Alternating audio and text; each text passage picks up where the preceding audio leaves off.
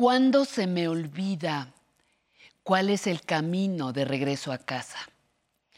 Cuando no recuerdo en dónde quedó el automóvil. Cuando no identifico en dónde me encuentro. Es el momento de buscar ayuda profesional y de apoyarnos en los servicios que facilitan nuestro regreso a casa.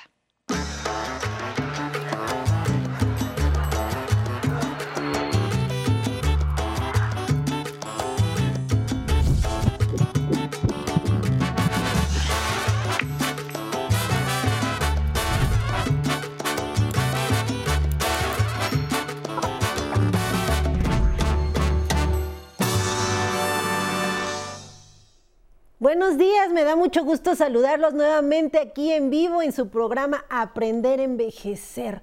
Sin lugar a dudas, sufrir el extravío de alguno de nuestros queridos adultos mayores con quienes vivimos o quienes están cerca de nosotros ha de ser una situación desesperante. Por eso hoy, hoy, en el estudio platicaremos respecto de la alerta de extravío para personas adultas mayores. Pero antes, como ya saben y como es costumbre, acompáñenme a ver esta cápsula que se ha preparado especialmente para todos ustedes.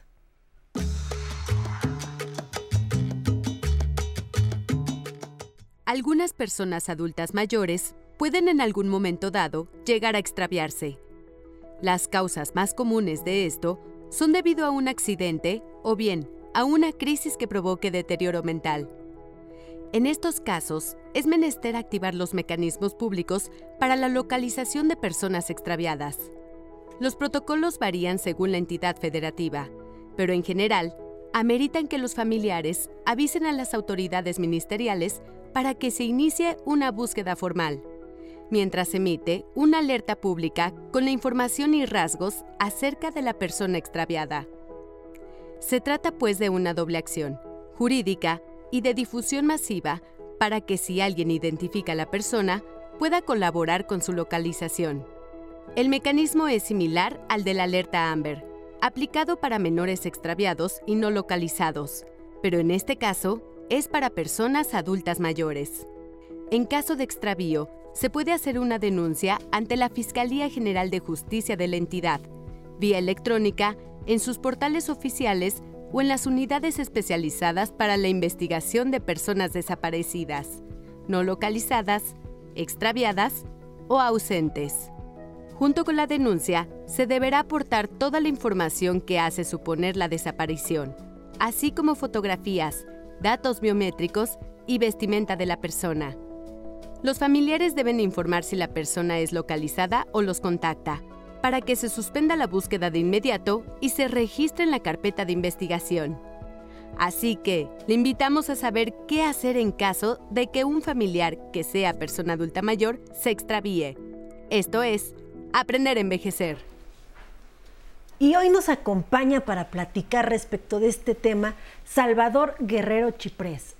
Él es nada más y nada menos que el presidente del Consejo Ciudadano para la Seguridad y Justicia de la Ciudad de México y a quienes estamos muy agradecidos de que el día de hoy esté con nosotros aquí completamente en vivo para platicar de este tema tan importante. Gracias Nancy, coincido contigo, es un tema fundamental en la medida que nosotros protegemos a los adultos y adultos mayores, protegemos a la comunidad y nos protegemos nosotros mismos.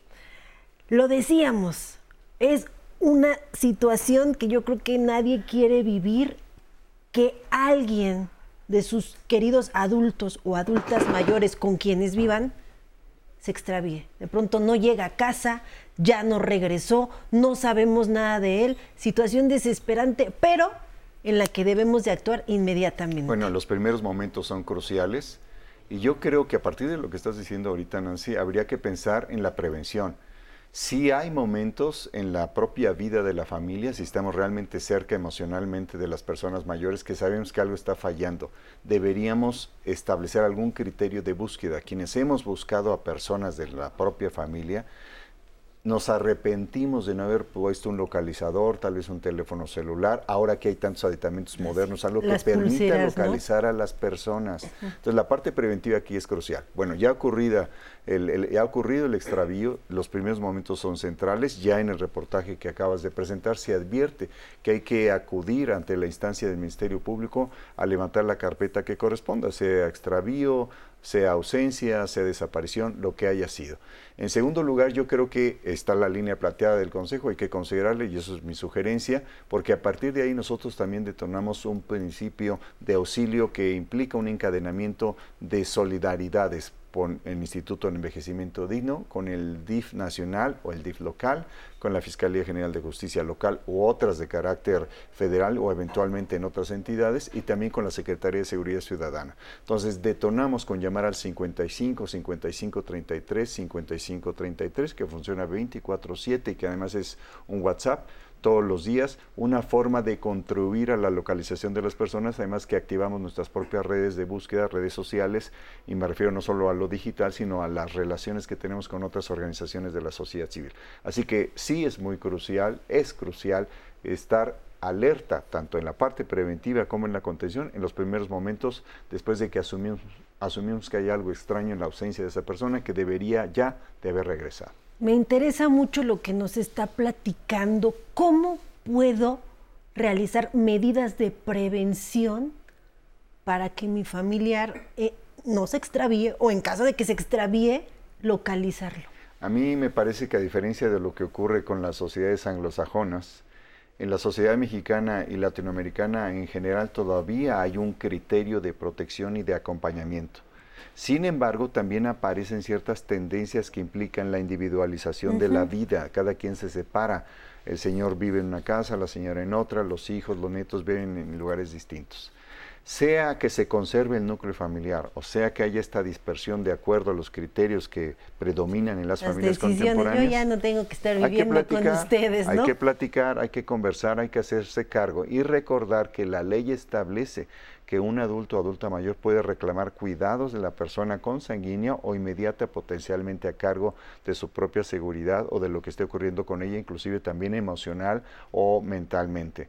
Así que recordar eso y sí existe posibilidad de, de hacer siempre algo, siempre y cuando haya una disposición de las personas a atender, a ser solidarias con ellas, a colaborar con la posibilidad de construir esa comunidad que puede prevalecer a pesar de las circunstancias de la vida, a pesar de nuestra edad, que va a veces acarreando ciertos problemas en cognitivos en nuestra relación con la realidad, con el mundo, si es posible el acompañamiento y eso hay que rescatar de la sociedad mexicana y de este programa, qué bueno que existe porque nos permite hablar de ello.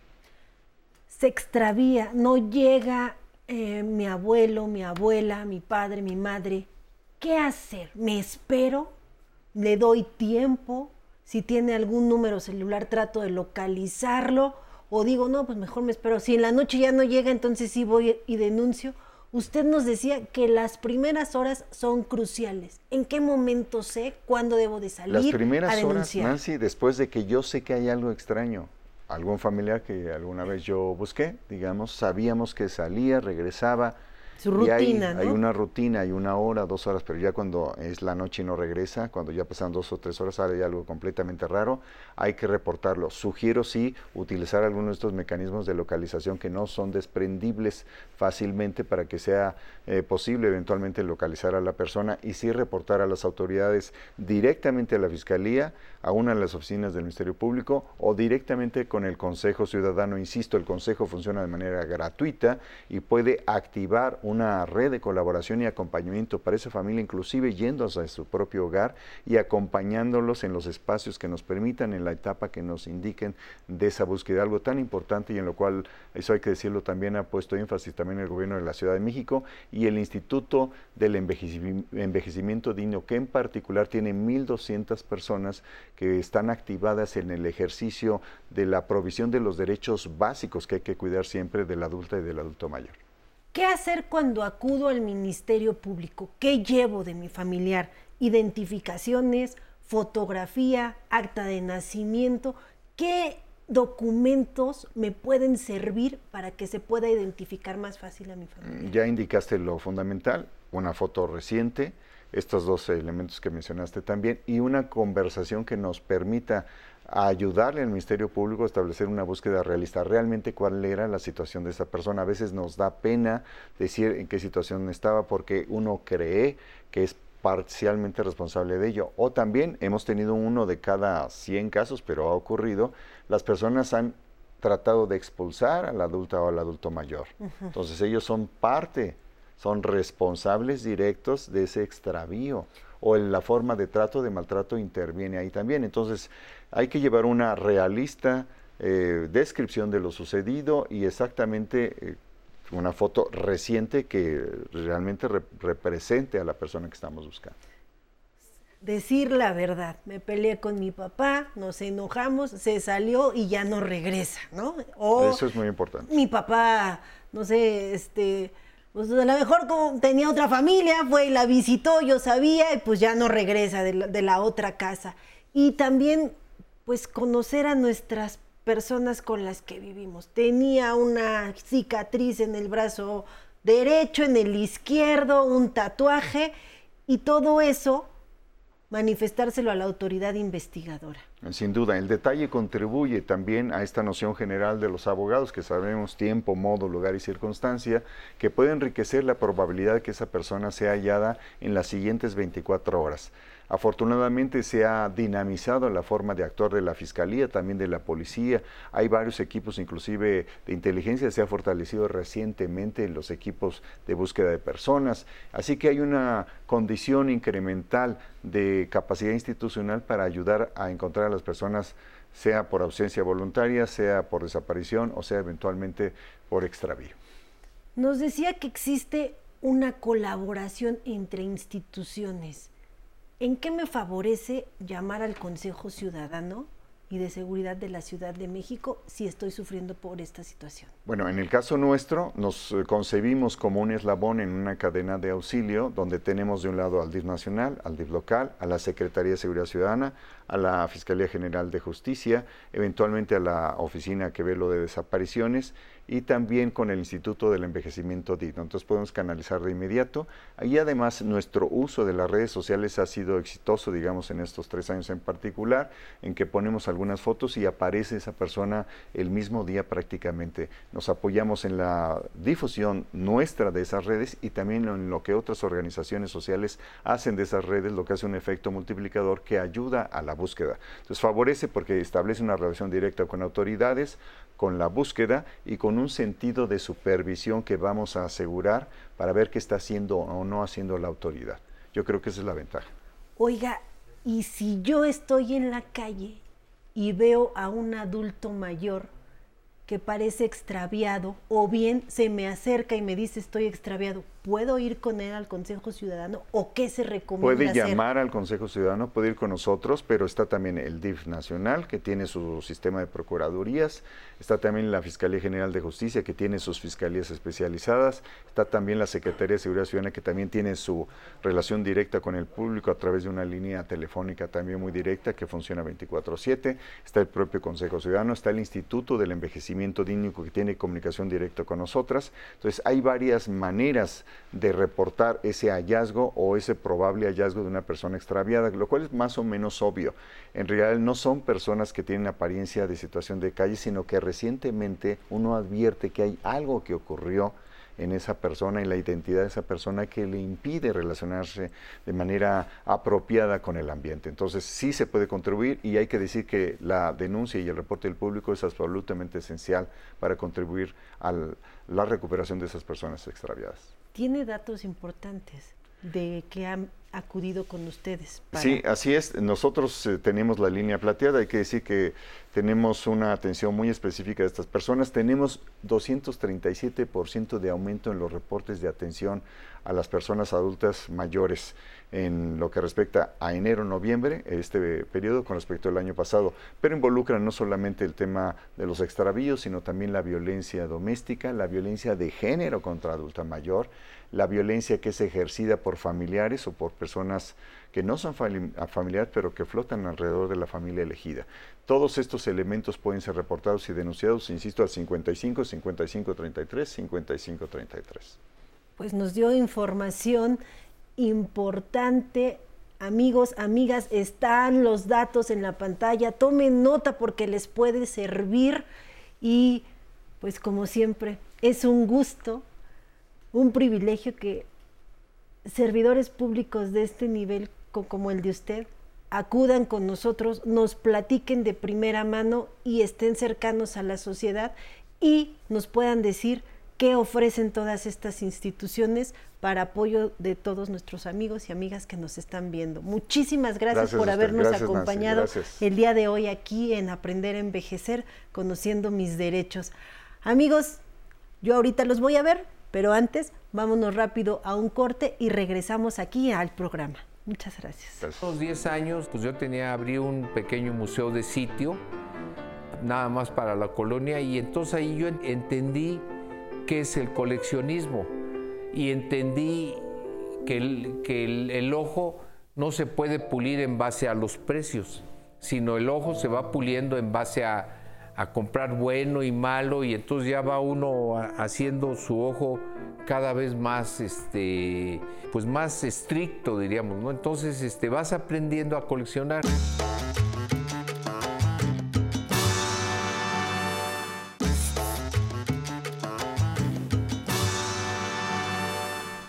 Pues ya estamos de regreso nuevamente aquí en el estudio para seguir viendo todas estas cuestiones del tema que, nos está, que estamos tratando el día de hoy. ¿Qué hacer si alguno de nuestros adultos mayores se extravía?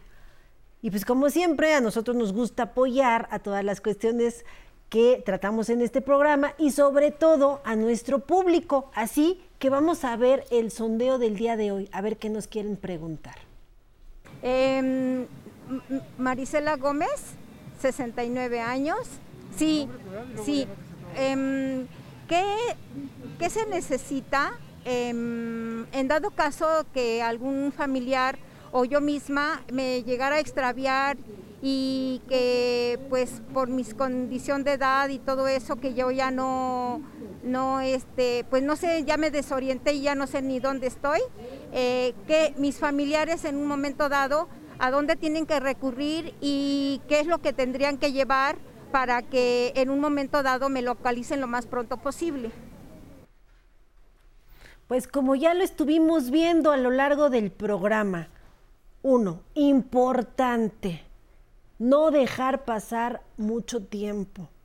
Es inmediata esta situación, hay que acudir a la fiscalía, a los ministerios públicos, al ministerio público cercano a mi domicilio o bien, como ya nos lo dijeron, también se puede acudir al Consejo Ciudadano para la Seguridad y Justicia de la Ciudad de México. Están apareciendo los teléfonos, las plecas en el programa para que ustedes, como ya lo dijimos, tomen nota. Dos, documentos importantes que puedan asociar a la persona que se desapareció fotografías recientes, identificaciones, para que se pueda, valga la redundancia, identificar al adulto mayor que ha estado extraviado. Y como ya lo dijimos, acudir con la autoridad y denunciar claramente cómo sucedieron los hechos, decir la verdad, el horario que tenía, las rutinas y si pasa al revés, yo estoy extraviado, acérquense. Si ven por ahí alguna autoridad, policía o agencia del Ministerio Público, acudan a estas dependencias para señalar que ustedes están extraviados, que no saben dónde están, quiénes son sus familiares o la información con la que cuenten. Como ya lo dijimos, este programa es para apoyo de todas ustedes y de todos ustedes. Tomen los datos necesarios, pueden volver a verlo lo importante es que ustedes sepan que hay que actuar inmediatamente cuando alguno de nuestros seres queridos está extraviado o no llegó a casa. Y pues bueno, yo los quiero agradecer como siempre a todos y a todas ustedes que nos siguieron durante esta transmisión. Ahora los voy a dejar con la siguiente cápsula sobre llave CDMX una página de internet que los va a ayudar a realizar trámites y servicios de manera digital. Y terminando la cápsula, vamos con nuestra querida Pamela para conocer qué nos están diciendo las redes. Los veo el domingo con la señora Patti Kelly y el próximo martes con más información importante para todos ustedes. Muchas gracias.